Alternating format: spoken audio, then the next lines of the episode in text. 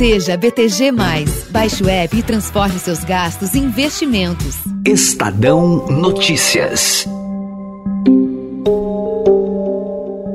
Quando você quer experimentar um bom rótulo de vinho, recorre em muitos casos à figura do sommelier.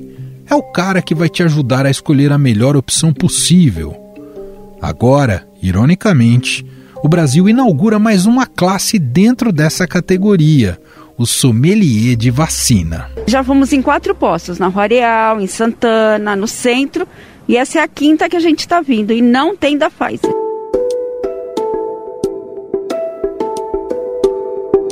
Com a chegada de doses da Pfizer no fim de abril, parte dos brasileiros aptos a se vacinar em um país onde não há vacina para todos tem recusado outros imunizantes disponíveis nas unidades de saúde, como a vacina de Oxford e a Coronavac. Sobra a vacina nos postos de saúde. E qual é a causa? Não é por falta de demanda, é por desorganização do sistema. E aí vem outra: um monte de gente se recusando a tomar alguns tipos de imunizantes. Os motivos apresentados são diversos. A eficácia maior da vacina da Pfizer e o fato dela ser aceita em casos de viagens para os Estados Unidos e Europa. Além disso, o relato de reações adversas, principalmente com a vacina Oxford AstraZeneca, também tem sido um fator para a recusa. Mas é importante lembrar que os especialistas dizem que essas reações são normais e que elas acontecem com outras vacinas também. Ainda assim, o que tem se visto no Brasil são peregrinações de UBS em UBS em busca do imunizante do laboratório americano. Notei a resistência da população diversas vezes.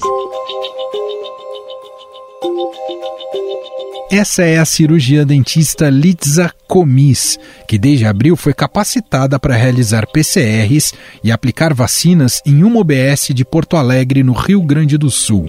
Ela relata aqui ao podcast que tem notado uma rejeição à vacina da AstraZeneca. Pessoas esperavam na fila para se vacinarem quando chegava a vez delas e sabiam que era um tipo da vacina que tinha, não aceitavam tomar. Acredito que a população ficou um pouco insegura com as informações ou gerou algum tipo de dúvida, e aí muitas pessoas se encontraram resistentes a tomar certos tipos de vacina. Com certeza, as notícias falsas contribuíram para o medo da população em relação aos tipos de vacina e por deixarem elas mais inseguras uh, sobre as informações de eficácia, de efeitos colaterais que pode ter e acaba gerando uh, um medo em tomar certo tipo de vacina.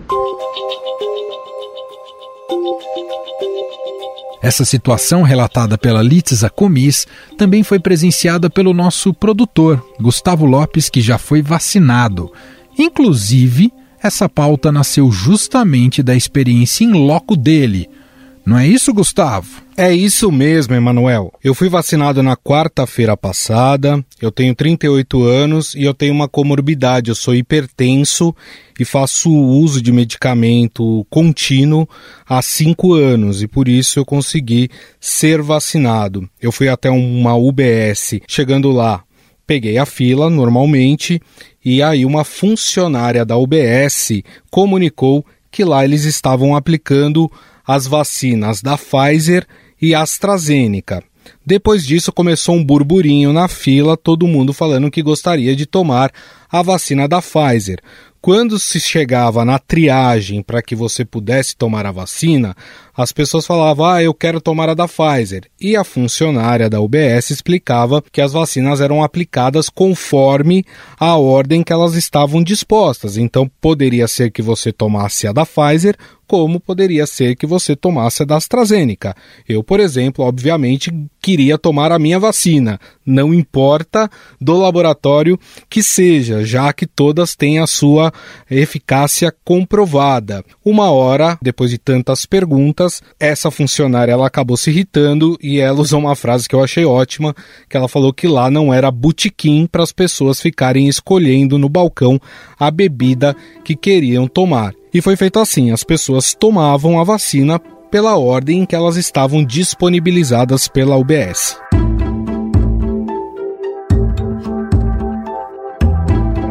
Como disse o Gustavo Lopes, a vacinação ocorre por ordem de chegada das doses e não é possível escolher qual vacina tomar. Em Balneário Camboriú, Santa Catarina, os postos de saúde ficam vazios quando não há vacina da Pfizer. Movimento mesmo só dos telefones com pessoas ligando para saber se há ou não o imunizante americano como explica o prefeito Fabrício Oliveira em conversa aqui com o podcast. Bom, foi percebido que havia uma escolha, principalmente quando nós uh, foi permitida a vacinação dos 18 anos com comorbidades. É, algumas vacinas elas não são é, aceitas ou elas não valem como é, atestado de imunização em alguns países. E aí a Pfizer ela sempre ficou nessa condição de preferência. O que nós fizemos agora foi intensificar principalmente a comunicação e, e, algumas vacinas ou algumas informações sobre vacina de maneira mais elucidar o que estava a, a desinformação sobre algumas delas para que isso possa de fato refletir na imunização da maior parte da população e que não fique na dependência só de uma vacina. Como explicou o prefeito Fabrício Oliveira, Balneário Camboriú precisou fazer uma campanha nas redes sociais para incentivar a imunização, independentemente da vacina. Investe em mim,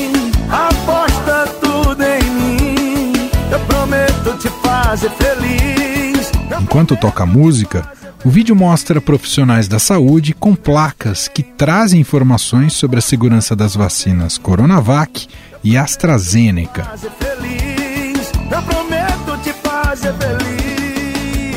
Ainda em Santa Catarina, enfermeira e supervisora da Vigilância em Saúde da cidade de Palhoça, Aline Damásio, diz que presenciou casos de pessoas se recusando a tomar o imunizante da AstraZeneca. A gente tem percebido nos últimos tempos, com aquelas notícias da, da suspensão da vacinação da AstraZeneca nas gestantes e puérperas, né, por algumas complicações, após esses episódios nós percebemos diariamente bastante resistência dos pacientes em tomar a AstraZeneca. Eles vêm com bastante dúvidas e alguns até se negam a tomar né, optando por esperar o dia que a gente receber Pfizer. Nós, como equipe de saúde, passamos a orientação que nos foi dada pela DIV, né, que é a Diretoria de Vigilância Epidemiológica do Estado, de que todas as vacinas, tanto a Butantan quanto a Pfizer, quanto a AstraZeneca, todas têm eficácia comprovada, tanto que são aprovadas pela Anvisa. Então a gente orienta que a vacina ela não é de escolha, né? O paciente ele vai tomar o que tiver disponível, até porque mais vale ele estar ele tá se vacinando do que aguardar para se vacinar com a vacina de escolha e acabar contraindo o vírus antes de ser vacinado. Muitos pacientes, após a orientação, acabam optando por tomar, mas sempre tem as exceções que preferem aguardar a Pfizer, se recusam, pede para tirar do sistema e, e não, não se vacinam com a AstraZeneca. O prefeito do Rio de Janeiro, Eduardo Paes, chegou a fazer um forte desabafo após a informação que alguns cariocas ficam esperando e até apresentam um atestado para tomar uma vacina específica. Vamos tomar vergonha na cara, parar de besteira, todo mundo tomar a vacina do jeito que tem que tomar, AstraZeneca, Coronavac, não importa, a vacina salva vidas e é importante que as pessoas tomem a vacina.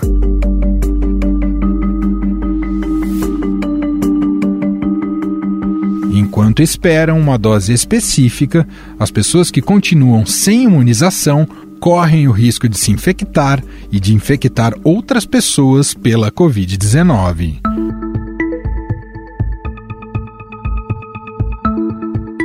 E essa situação tende a piorar, já que na semana que vem o cardápio de imunizantes será ampliado. O Brasil vai receber cerca de 3 milhões de doses da vacina da Janssen, que é dose única, ao contrário da maioria das vacinas aplicadas atualmente contra a Covid. No Brasil, existem hoje três vacinas contra a Covid-19 disponíveis para a população: a Coronavac, a vacina de Oxford AstraZeneca e, desde abril, a Pfizer. Todas passaram por testes que comprovam sua segurança e eficácia contra o novo coronavírus. E sua aplicação é autorizada pela Agência Nacional de Vigilância Sanitária, a Anvisa. E para esclarecer todas as dúvidas sobre as vacinas, vamos conversar agora com a doutora Fani Dantas de Lima, médica alergista e imunologista clínica do Hospital Sírio-Libanês, doutora em medicina pela Faculdade de Medicina da USP. Tudo bem, doutora? Obrigado por ter atendido aqui ao nosso convite. Tudo bom, Emanuel? Pois não, querido, é um prazer, muito obrigada. Doutora, muita gente no Brasil, e a senhora também já deve ter captado isso, está fugindo da vacina da AstraZeneca. Criou-se uma ideia de que ela é problemática. E aí eu te pergunto, existe algum motivo para temer a vacina da AstraZeneca?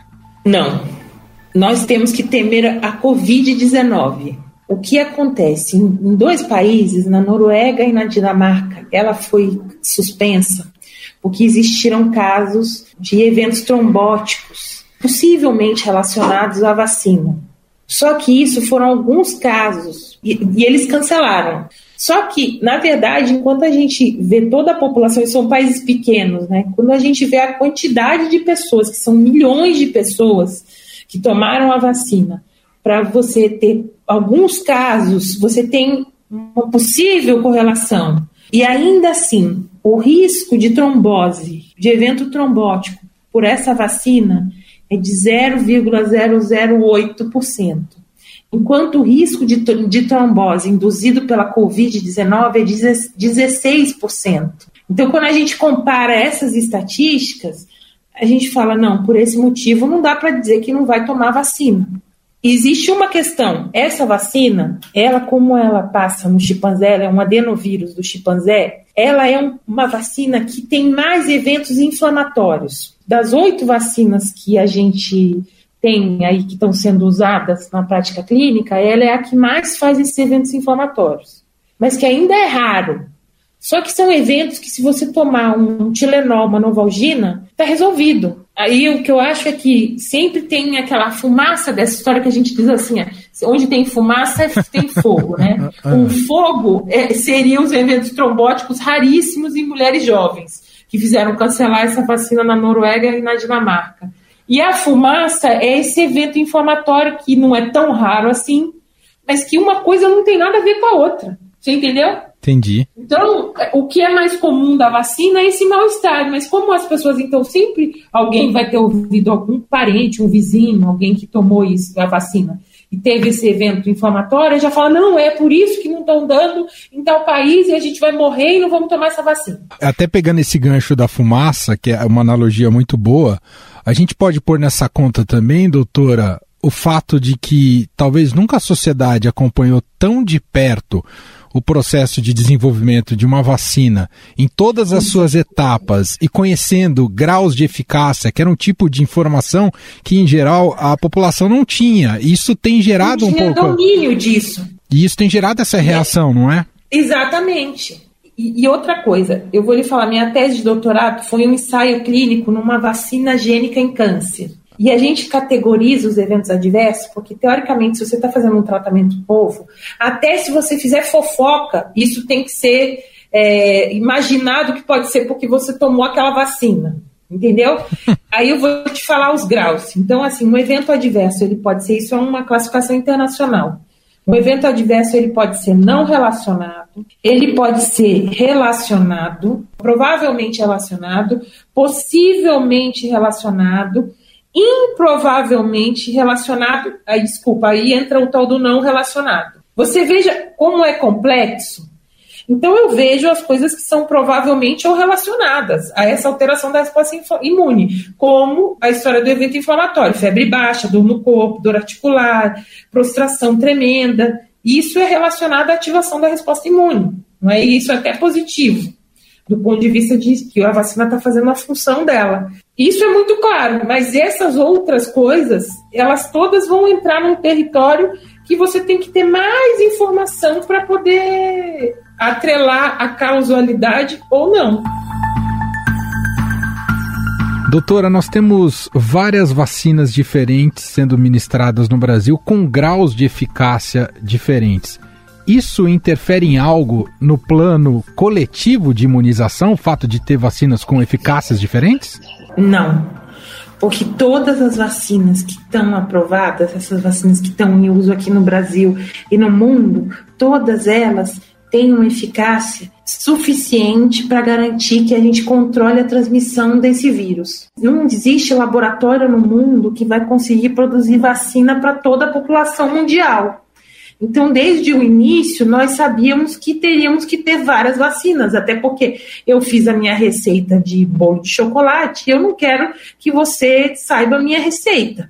O laboratório tem o direito de agir dessa forma. Então, você vai ter que ter várias receitas de bolo que são deliciosas e eficazes. o objetivo da vacina da Covid, desde o começo, o objetivo delas era é, evitar que as pessoas fiquem doentes o objetivo endpoint, né, o objetivo final de todas essas pesquisas em vacina para Covid eram de evitar a forma grave. Todas essas vacinas, essas oito vacinas que estão em uso no mundo, elas têm a capacidade, elas têm provas disso. Então, na verdade, a vacina, o que a gente tem que fazer é usar a vacina. Entendeu?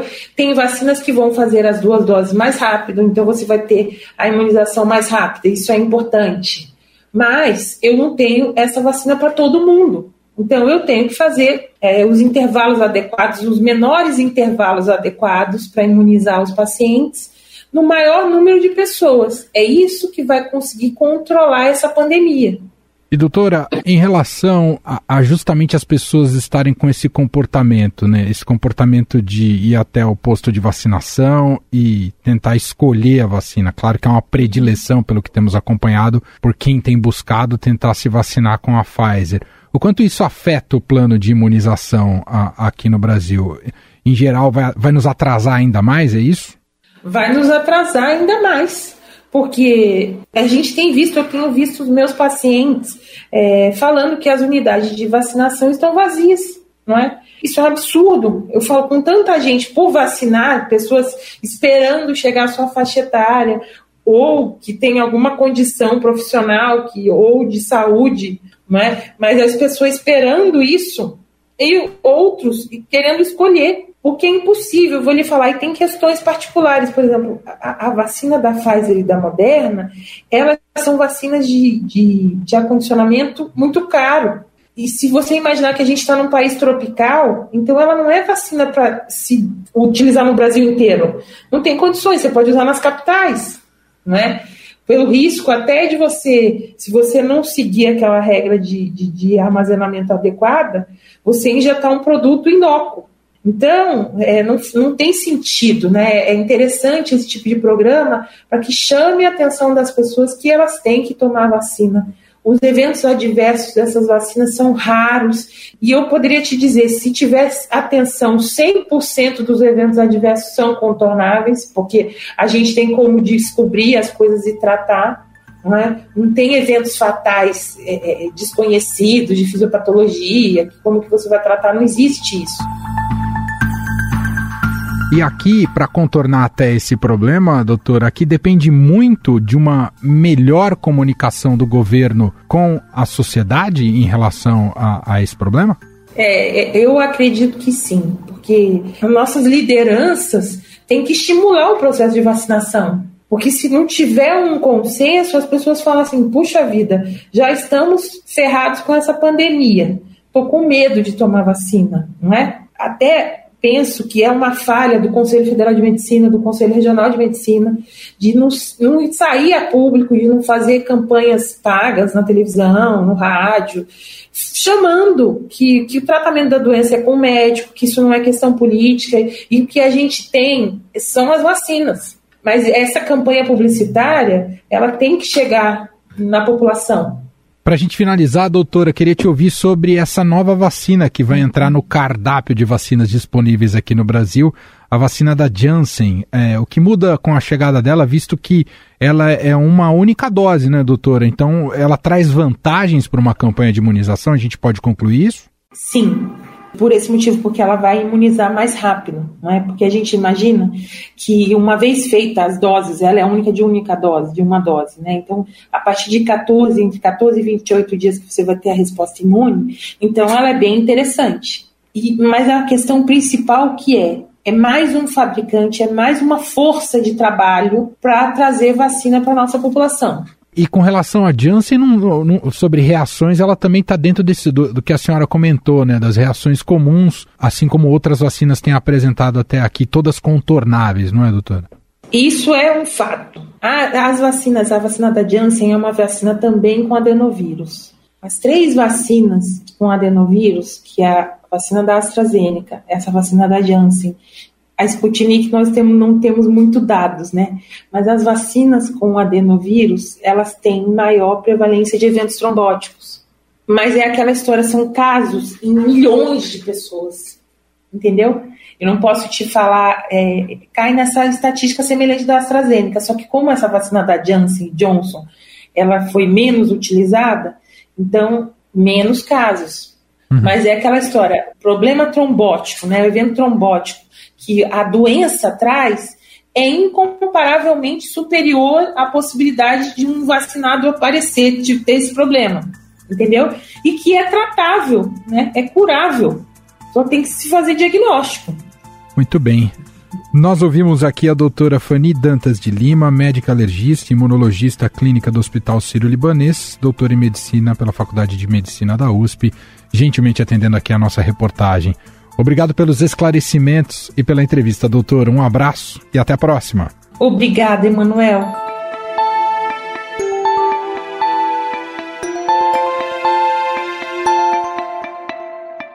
Em 15 segundos voltamos e vamos falar sobre outro fator que complica a situação: as fake news, que, infelizmente, têm contribuído para desinformar sobre algumas vacinas aplicadas no Brasil. No BTG, investir ficou muito mais fácil, independente do seu perfil. Você pode ser moderado, conservador ou arrojado, mas tem que ser BTG. Inove seu jeito de usar banco. Baixe o app. Estadão Notícias. Desde o início da pandemia, idosos com mais de 80 anos correspondiam a cerca de 25 a 30% das mortes por Covid-19 no país.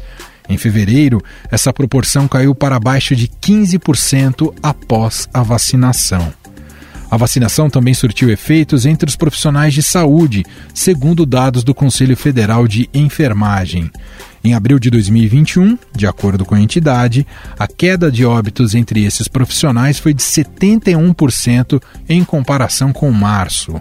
Mas as fake news sobre os imunizantes estão a toda nas redes sociais. O Estadão tem um serviço de checagem de notícias falsas para esclarecer o leitor.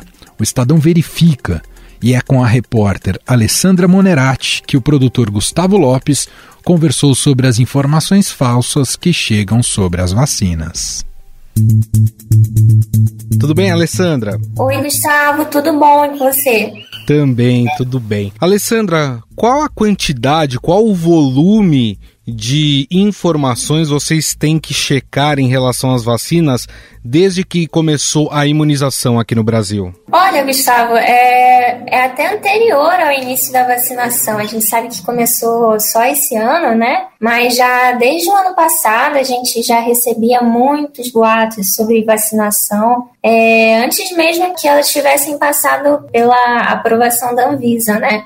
É um tema que tem gerado bastante dúvida no público e estão surgindo muitos, muitos boatos, né, de todos os tipos diferentes. E quais são os tipos de fake news que vocês precisam desmentir relacionados às vacinas? Uma coisa que a gente tem que lembrar é que essa questão das vacinas foi muito politizada, né? Não é nem politizada, foi muito partidarizada, né? Então, o que a gente vê é que, principalmente com a Coronavac, que é a vacina é, desenvolvida pelo Instituto Butantan, que foi né, promovida pelo governo de São Paulo, essa vacina em especial tem sido muito atacada nas redes sociais. Tem muitas postagens questionando a, a eficácia da vacina, é, inventando efeitos colaterais que não foram observados. basicamente falando para as pessoas não tomarem a Coronavac, né? Bom, só ressaltando que isso tudo é, não é verdade. A Coronavac,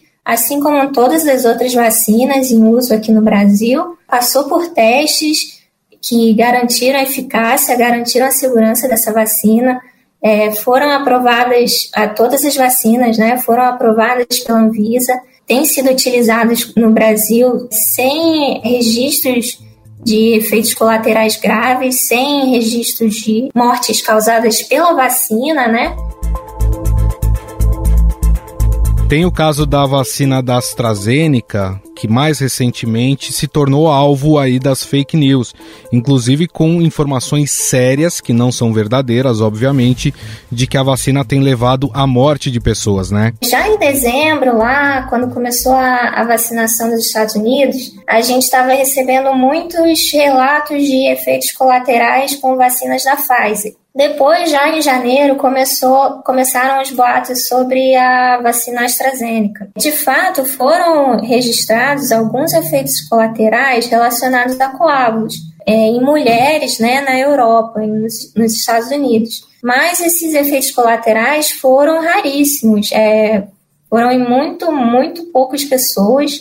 Os especialistas, as, as autoridades de saúde é, dizem que não há problema em continuar a vacinação com a vacina da AstraZeneca. E qual foi a informação, a fake news que chegou para vocês que mais te surpreendeu? Uma que viralizou essa, essa, essa semana foi um boato que dizia que as vacinas causam magnetismo na pele das pessoas. Quer dizer, eram vídeos de pessoas que colocavam moedas, colheres, objetos metálicos no braço, falando que a vacina continha algum tipo de solução magnética que fazia com que a vacina ali onde foi aplicada no braço funcionasse tipo como um imã. Isso chamou muita atenção, né? Porque é uma, uma alegação bem absurda, né? E é algo que, assim, surpreendentemente, tem ocorrido com alguma frequência, assim. Desde o ano passado a gente já vê algumas fake news, algumas, algumas peças de desinformação que falam que a vacina contém microchip, que a vacina é, contém rastreador, contém é, dispositivos eletrônicos. Nada disso é verdade, né? É, seria impossível que uma vacina contivesse um dispositivo eletrônico dessa forma, um dispositivo rastreador ou até uma solução metálica, porque é, não são produzidos dispositivos metálicos é, pequenos o suficiente para passar pela agulha de uma, de uma injeção ou que, que não pudessem ser vistos ali a olho nu para você poder criar um imã, né, um imã, uma solução magnética, essa solução magnética teria que ser muito densa, né? Seria uma, uma substância muito espessa que não passaria pela agulha da, da vacina e também é, seria escura, né? Poderia ser vista a olho nu. Alessandra, eu queria que você explicasse para quem está nos ouvindo como é feito o trabalho do Estadão Verifica a partir do momento que chega uma informação para vocês checarem. Então, a checagem de fatos, a gente trabalha com fatos, né? Como o próprio nome diz. Quando a gente recebe uma alegação, uma, um vídeo, uma foto, é, a gente confronta essa alegação com os fatos que a gente tem disponíveis publicamente. Podem ser é, números oficiais divulgados pelo governo, podem ser estudos científicos, podem ser documentos históricos, arquivos de jornais. E ultimamente a gente tem é, confiado bastante na opinião de especialistas no assunto, né? Em entrevistas com especialistas na área de virologia, imunologia, que possam falar especialmente sobre Covid-19, né? Muitas vezes a gente vê que são coisas simples, né? Que, que basta o próprio usuário fazer uma pesquisa simples na, na internet, ele, ele consegue achar em fontes confiáveis materiais que vão desmentir aquilo que ele recebeu, né? Então, nossa recomendação é sempre para a pessoa, antes de compartilhar, antes de repassar para outra pessoa, fazer uma procura, procurar em, em órgãos de imprensa, em órgãos oficiais, é, recomendação da OMS, recomendação de autoridades sanitárias, é, se aquilo é, é verdade mesmo ou se não é. Nós conversamos com a repórter do Estadão Verifica, Alessandra Monerá. Alessandra, queria mais uma vez te agradecer, muito obrigado. Nada, eu que agradeço.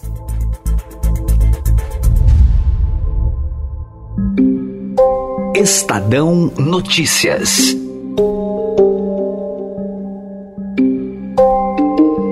E este foi o Estadão Notícias de hoje, quinta-feira, 10 de junho de 2021. A apresentação foi minha, Emanuel Bonfim. Na produção, edição e roteiro, Gustavo Lopes, Júlia Corá, Ana Paula Niederauer, Jefferson Perleberg e Thaisa Medeiros. A montagem é de Moacir Biasi e o diretor de jornalismo do Grupo Estado, João Fábio Caminoto. O nosso e-mail podcast@estadão.com. Um abraço para você e até mais.